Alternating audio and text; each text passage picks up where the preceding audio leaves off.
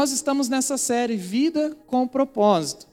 Eu queria recapitular com você as coisas que nós já vimos até aqui. Nesse momento da recapitulação, se você quiser anotar, beleza, mas eu vou passar bem rápido, então talvez você não consiga anotar todas as verdades que eu vou colocar ali.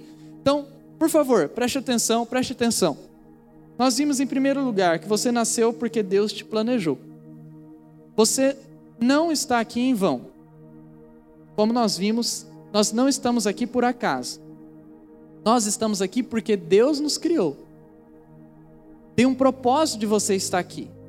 Muitas vezes a gente pensa que a nossa vida é um fruto de um acaso, mas isso não é verdade. Deus criou cada detalhe na sua vida. Cada detalhe em você Deus criou. Segundo, nós aprendemos que a vida ela precisa ser dirigida pelo propósito de Deus. Tem adolescente que vive a sua vida dirigido por várias coisas. Dirigido pela raiva, dirigido pelo ódio, dirigido pela sexualidade, dirigido por um monte de coisa, mas não dirigido pelo propósito de Deus. Nós vimos isso, que a nossa vida tem que ser dirigida por próprio Deus. Terceiro lugar, nós falamos que você foi criado para ser eterno. Você não foi criado para morrer. É por isso que nós choramos quando nós temos enfrentamos a morte, quando a gente perde alguém muito querido da nossa vida, a gente chora. Por quê? Porque a gente não foi criado para morrer. Você não foi criado para morrer. Você foi criado para ser eterno. O que acontece é que quando você morre, você, é, o seu corpo fica aqui, mas a sua alma não fica aqui. A sua alma, ela sai do seu corpo. A sua alma, ela é eterna. A sua alma não morre junto com o seu corpo. A nossa alma, ela é eterna. Quando a gente morre, a nossa alma vai para o céu. Nossa alma vai para Deus. A nossa alma não fica. Muitos pensam que a alma morre. Outros pensam que a alma fica vagando por aí igual um fantasma. Não é isso, pessoal. Quando a gente morre, a gente vai para Deus. Outra coisa que a gente viu em quarto lugar, que nós precisamos enxergar a vida do jeito de Deus. Quando a gente olha a nossa a vida nós adolescentes, quando nós olhamos a vida do jeito que a gente imagina, a gente começa a ser aquele adolescente triste, aquele adolescente que é, não tem sentido em nada, ou aquele adolescente que não segue nada na sua vida. Hoje mesmo estava assistindo um filme e, e, tinha uma menina que falava assim para um, um cara que estava ensinando a, a tirar flechas com arco e flecha. Ela falava assim: Ah, parece que na minha vida, quando eu estou dando certo, eu, eu mudo eu vou para outra coisa, eu nunca dou certo em nada. E ele falou assim: realmente, para você acertar o alvo, você precisa mirar no alvo. Então, quando a gente não tem, não enxergamos a vida do jeito de Deus, a gente está mirando para qualquer lugar.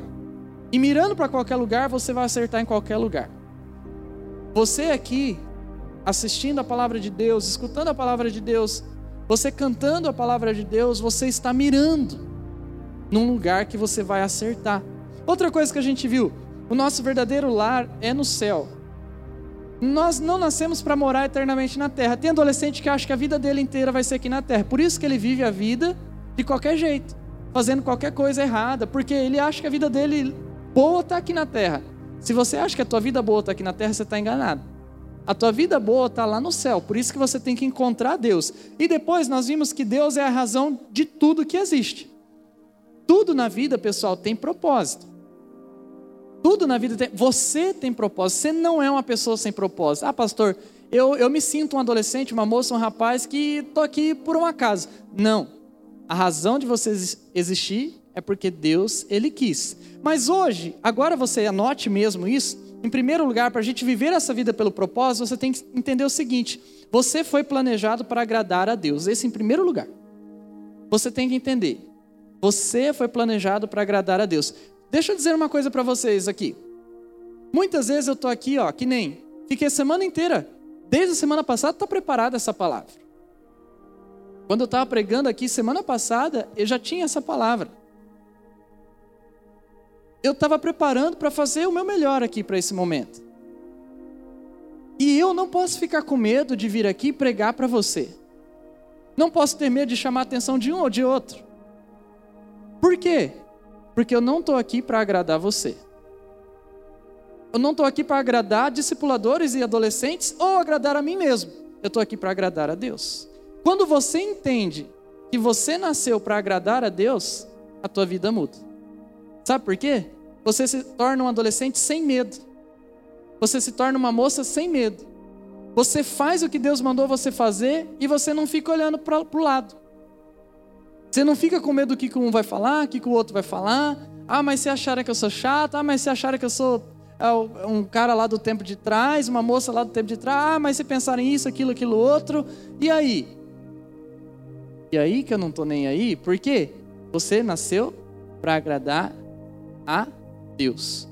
Quando você, adolescente, entender que você nasceu para agradar a Deus, você não nasceu para agradar a mim, você não nasceu para agradar o seu pai, você não nasceu para agradar a sua mãe, você nasceu para agradar a Deus. Quando você entende isso, automaticamente as outras coisas fluem.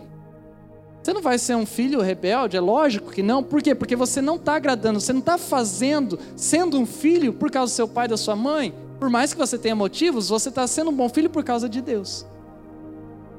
Aí você vai estudar, você vai fazer as suas coisas o melhor possível. Não é porque você quer agradar o teu professor, a tua professora, ou por isso, ou por aquilo. Você está fazendo isso por causa de Deus. Você começa a viver tua vida, fazer as coisas que você faz para agradar o coração de Deus. Olha só o que diz a Bíblia em Hebreus capítulo 12, verso 28. Paulo está dizendo, olha só, por favor, todos prestem atenção, sejamos agradecidos e adoremos a Deus de um modo que o agrade, com respeito e temor. De modo que o agrade, com respeito e temor.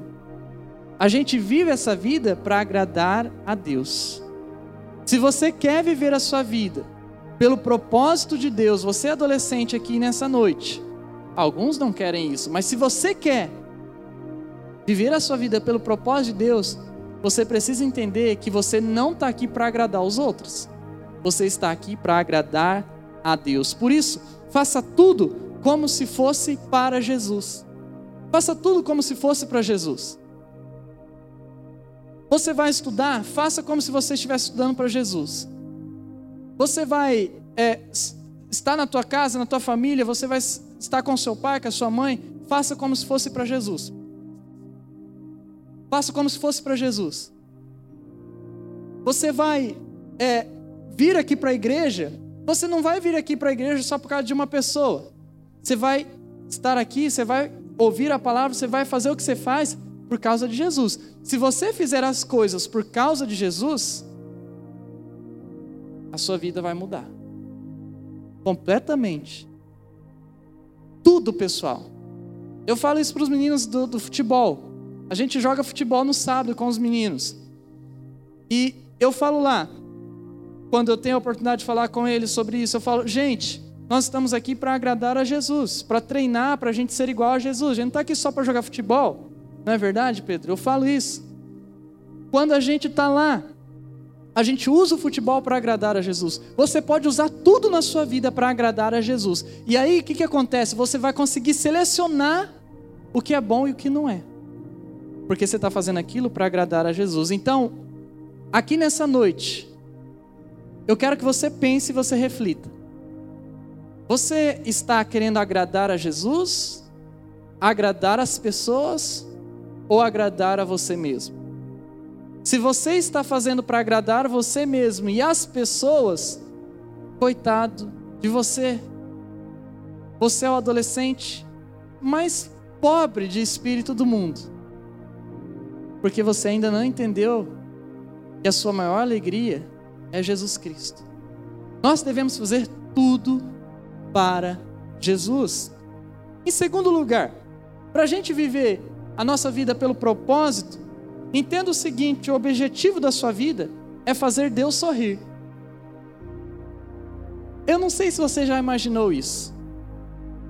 Mas provavelmente você tem amigos, colegas, que você gosta de estar perto dessas pessoas porque você ri com essa pessoa, com esse rapaz, ou com esse amigo, com essa amiga. Isso é bom, é algo de Deus, é uma imagem e semelhança de Deus em nossa vida. Mas sabe de uma coisa? Pense comigo, você já fez Deus sorrir? Deus já olhou para você e riu de você, não porque você é bobo, não é isso, mas porque você está obedecendo tanto Ele, você está amando tanto Ele, que Deus ele ri de você. Quem tem irmãozinho aqui mais novo, mais nova, pequenininho, vai entender isso. Quando às vezes você tem o irmãozinho bem pequenininho, ainda quando ele é bebezinho assim, você dá risada com ele, você fala tique, tique, tique, tique, tique, tique, ai, bebezinho lindo.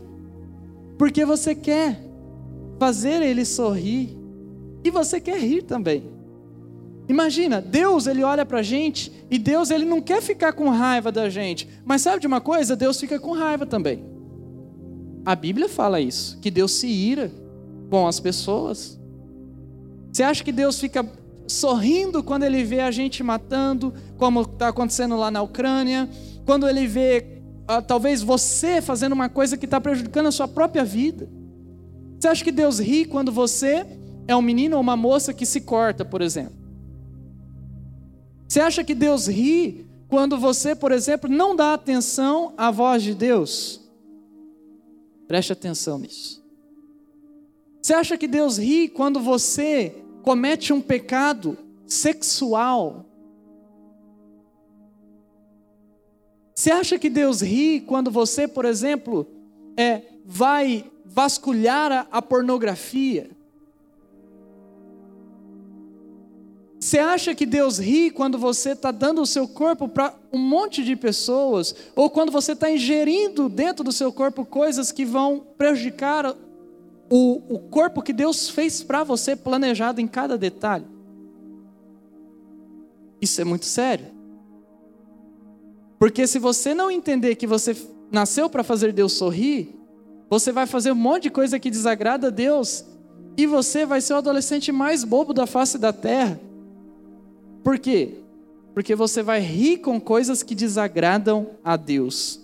Olha só o que diz Número 6, 25. Diz assim: que o rosto do Senhor brilhe de alegria por causa de vocês.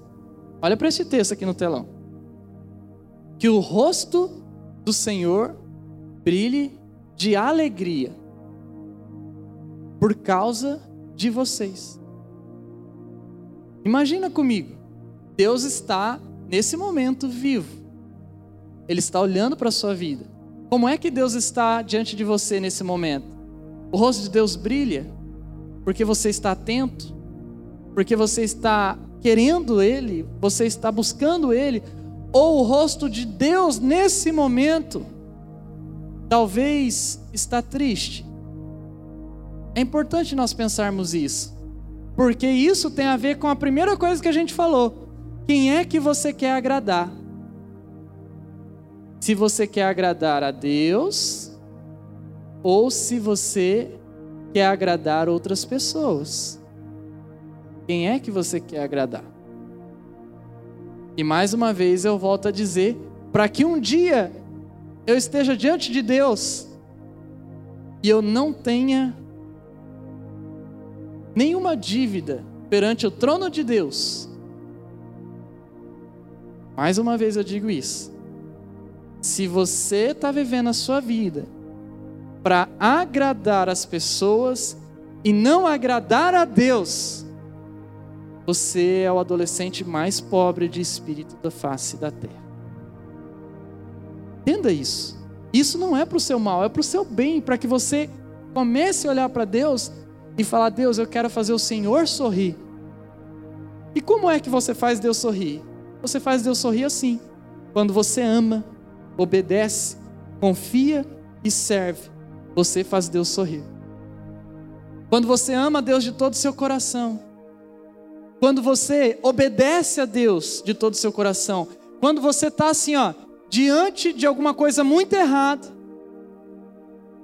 e aí você resolve naquele momento obedecer a Deus, ao invés de desobedecer a Deus, você faz Deus sorrir. Quando você confia em Deus, está dando tudo errado na tua casa, na tua vida, mas você fala assim: eu vou confiar em Deus. Isso faz Deus sorrir. Quando você serve a Deus, quando você serve as pessoas, você não quer agradar, você quer servir. Quando você serve, você agrada a Deus. Eu acho lindo os nossos adolescentes quando vêm aqui para servir. E fazem de coração. Quando você serve de coração, você agrada ao Senhor Jesus Cristo.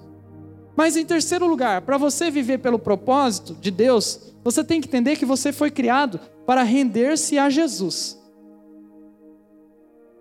Quando eu tinha 10 anos de idade, o meu pai foi embora da minha casa, ele foi morar em outro país. Quando eu fiz 11 anos de idade, ele, meu pai e minha mãe se divorciaram no papel, ou não sei se foi no papel mesmo, foi ou de boca, enfim, ele estava lá ainda. Eu morava com a minha mãe. Eles se divorciaram de vez, já estavam um ano longe, mas se divorciaram mesmo. E eu passei a ser um adolescente muito infeliz desde os meus 10 anos, quando meu pai foi embora. 10, 11, 12, 13 anos, 14. Entrei para os meus 15 anos de uma maneira muito infeliz. Eu quis buscar alegria em coisas desse mundo. E eu encontrei de fato a alegria, eu encontrei algo que preencheu meu coração mesmo, quando eu me rendia a Jesus na minha adolescência, na sua idade. Eu me lembro, como se fosse hoje, eu entrei numa igreja pela primeira vez na minha vida evangélica, a igreja missionária pela primeira vez na minha vida. Eu sentei no fundo e eu fiquei olhando todas as coisas acontecerem. E naquele dia eu já fiquei assim, é, assustado com as coisas, porque eu falei assim: isso aqui eu nunca vi em nenhum lugar. Eu nunca vi pessoas adorando, cantando, eu nunca vi pessoas é, falando desse jeito da palavra de Deus. Eu fiquei assim, assustado, encantado. E naquele dia eu decidi: eu acho que eu quero esse Deus acho que eu quero esse Jesus. Eu fui para casa, no outro dia eu voltei para a igreja novamente. Eu era um adolescente igual a você, eu fui sozinho, sem meu pai, sem minha mãe, sem meu avô, sem minha avó, sem um amigo, sozinho. E eu comecei a ouvir a palavra de Deus.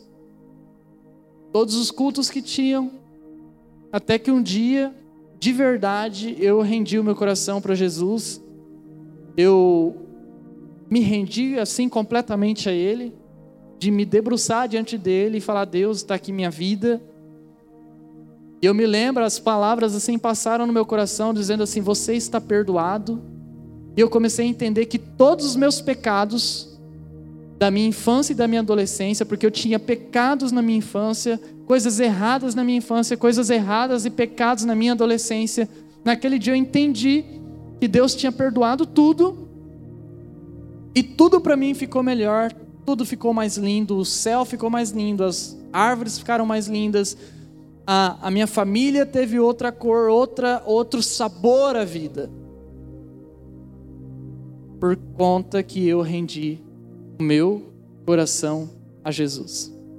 A Bíblia diz assim, lá em Salmos 35, verso 18: Render-te-ei graças perante a grande assembleia, que é onde o povo está, assembleia é ajuntamento, render-te-ei graças.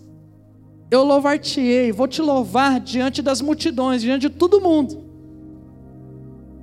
E quantos adolescentes ainda não encontraram o propósito de viver na sua vida, não encontraram a felicidade, e aí você fica triste, você não sabe, você não tem aquele preenchimento, você sempre fica buscando alguma coisa porque você é vazio. Não encontraram isso porque ainda não renderam-se completamente a Jesus na frente de todo mundo, como está dizendo ali, na, diante da multidão. Quando você rendeu o seu coração para Jesus diante da multidão, e quando todo mundo fala, ah, você agora vai acreditar em Jesus, você agora não vai fazer isso, não vai fazer aquilo, você vai falar assim, não é isso mesmo. Enquanto você não fizer isso, porque tem muitos adolescentes que estão se escondendo. Enquanto você estiver se escondendo, você também automaticamente estará escondendo os seus pecados, escondendo os seus erros, escondendo as suas falhas, e quando der uma luz nisso, você vai ficar assustado porque você não quer mostrar para as pessoas isso. Renda o seu coração. Quando você render o seu coração para Jesus, você vai entender o que é vida de verdade. Render é adorar Jesus com todas as suas atitudes. Tudo que você faz, o seu andar, o seu falar, o seu tocar, o que você assiste, tudo é render a Jesus todas as suas atitudes. Então, se você está aqui na igreja e você é uma menina, uma moça, um rapaz rendido a Jesus, a sua atitude aqui na igreja vai ser diferente. Se você é uma moça, um rapaz rendido a Jesus, quando você estiver no shopping ou estiver no seu, na sua sala de aula, a sua atitude vai ser diferente. Totalmente diferente. Quando eu aceitei Jesus Cristo na minha vida, 15 para 16 anos, eu rendi o meu coração diante da multidão, eu fui para Londres naquele ano. Eu fui para Londres e meu pai estava lá, meu primo estava lá, meu primo já mais velho, e meu primo não era casado nem nada, ele estava namorando e ele falou assim para mim: gente, eles me pegaram no, no, metro, no, no aeroporto, a gente dentro do aeroporto, a gente já foi para um metrô e durante a, a viagem de metrô, meu primo olhou para mim e falou assim: Eu não vou dar, agora eu não lembro quantos dias ele falou, mas ele falou: Não vou dar tantos dias para você, para você começar a fazer o que eu faço. E o que ele estava querendo dizer? Eu não vou dar tantos dias para você, para você não estar tá na balada comigo, você tá ficando com as meninas assim, assim, assim, assim. Porque lá ele estava sozinho, não tinha pai nem mãe, ele, tá, ele só era o meu pai, que era o tio dele. Então ele estava fazendo o que ele queria, ele estava na zoeira. E ele falou para mim que não demoraria dias para que eu tivesse da mesma forma. E ele estava me mostrando que aquilo era bom. Ele falou: Não, isso é bom, você vai ver. Porque você está numa cidade top, você está em Londres, você vai ver o que é Londres.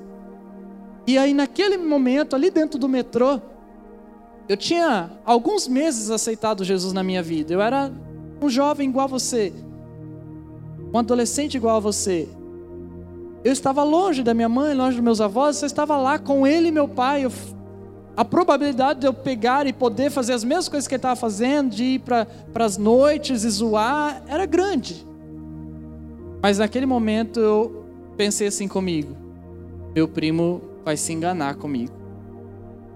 E galera, eu tive todas as oportunidades naquele, naquele ano de voltar atrás, de parar de render meu coração para Jesus. Eu tinha acabado de render meu coração para Jesus. Eu tinha toda a possibilidade de pegar e falar assim: é, eu vou para a zoeira mesmo.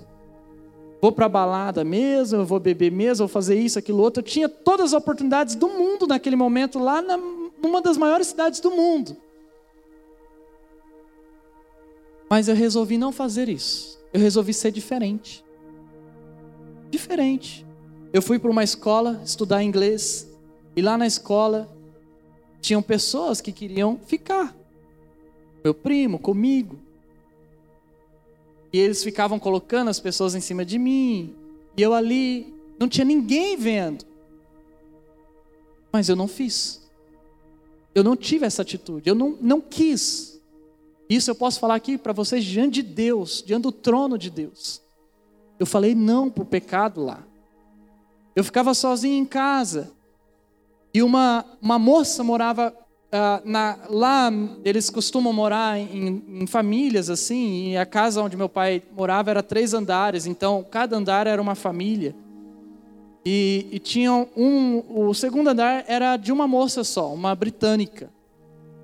E ela era uma mocinha novinha. E ela ia lá no meu quarto todo dia. Meu pai saía para trabalhar e ela ia no meu quarto me oferecer um chá lá britânico que eles, que eles gostam. E ela me oferecer aquele chá, mas eu sabia que não era oferecer o chá, ela, ela queria algo a mais. E todas as vezes eu disse não. Muitas vezes, daquele, naqueles dias, eu nem abria a minha porta. Isso é uma demonstração que eu estou querendo dizer para vocês de quando você está convicto que a melhor coisa para a sua vida não é você zoar o mundo, ou zoar no mundo, é você render o seu coração para Jesus. Então, galera, adorar a Jesus é adorar a Ele com todas as suas forças. Render-se a Jesus é a coisa mais importante da nossa vida. E por que, que você pode se render a Jesus? Porque Jesus é confiável. Então renda-se a Ele, porque Jesus é confiável. E a maior prova que Ele é confiável é que Ele morreu por você. Tem adolescente que fala assim: Eu não quero Jesus. E aí eu pergunto para você: Ok, você escolheu não entregar a tua vida para Jesus, mas por que que você escolheu não entregar a sua vida para Jesus? Ah, pastor, eu não confio em Jesus. Não tem como você não confiar em Jesus. Porque a maior prova de que Jesus é confiável é que ele morreu por você. Jesus, ele tomou a cruz e ele morreu por você. Jesus não veio aqui nesse mundo para brincar, pessoal. Jesus veio aqui para morrer pela sua vida. E essa é a maior prova que alguém pode te dar que ama você. É alguém morrer no seu lugar. Então, por que que você pode entregar o seu coração para Jesus? Simplesmente por isso. Porque ele é muito confiável. Ele morreu no seu lugar. Feche seus olhos nesse momento. Eu quero orar com você. Enquanto você está com seus olhos fechados, eu quero perguntar se aqui nessa noite existe algum adolescente que quer render o coração para Jesus. Render diante de todo mundo o seu coração para Jesus, porque você está entendendo que render o coração para Jesus é uma coisa muito confiável porque ele provou um amor muito grande por você e que não existe outra pessoa nesse mundo que vai te amar igual a Jesus. Se você quer render o seu coração para Jesus, porque você quer agradar a Deus, você quer fazer Deus sorrir, você não quer agradar as pessoas. Se você é esse adolescente aqui, eu quero que você, somente se você quer, você não está sendo obrigado a isso. Somente se você quer render-se a Jesus, então eu quero que você coloque aí onde você está a mão sobre o seu coração e eu vou orar por você. Se você quer render o seu coração para Jesus, você que colocou a mão sobre o seu coração, agora eu vou fazer uma outra pergunta. Você meditando com Deus, com seus olhos fechados e meditando nas minhas palavras. Você que colocou a mão sobre o seu coração, e você já é uma pessoa da nossa igreja, você já é batizado, você então está reafirmando esse voto, você vai continuar com a mão no seu coração. Mas se você que está com a mão no seu coração, você não é da nossa igreja, você está vindo aqui. Você não é batizado. Você nem está pensando nisso. Você talvez foi batizado quando era criança somente, mas você está aqui e quer render o seu coração para Jesus também. O que, que isso significa? Não significa que ninguém vai pegar você aqui agora e vai te colocar numa água, vai batizar, não é isso. Significa que você está rendendo o seu coração para Jesus. Você que está com a mão no seu coração, se você é essa pessoa, então eu quero que você levante a sua mão. Isso. Segure a sua mão levantada. Ainda com seus olhos fechados. Todo mundo que está com as mãos levantadas, meditando, vocês também que não estão.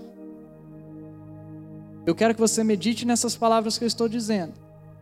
Se você é esse adolescente, levantou sua mão porque você não é batizado ainda, você ainda não rendeu seu coração para Jesus, mas você quer render seu coração para Jesus hoje, então, você que está com a sua mão levantada, fique de pé onde você está.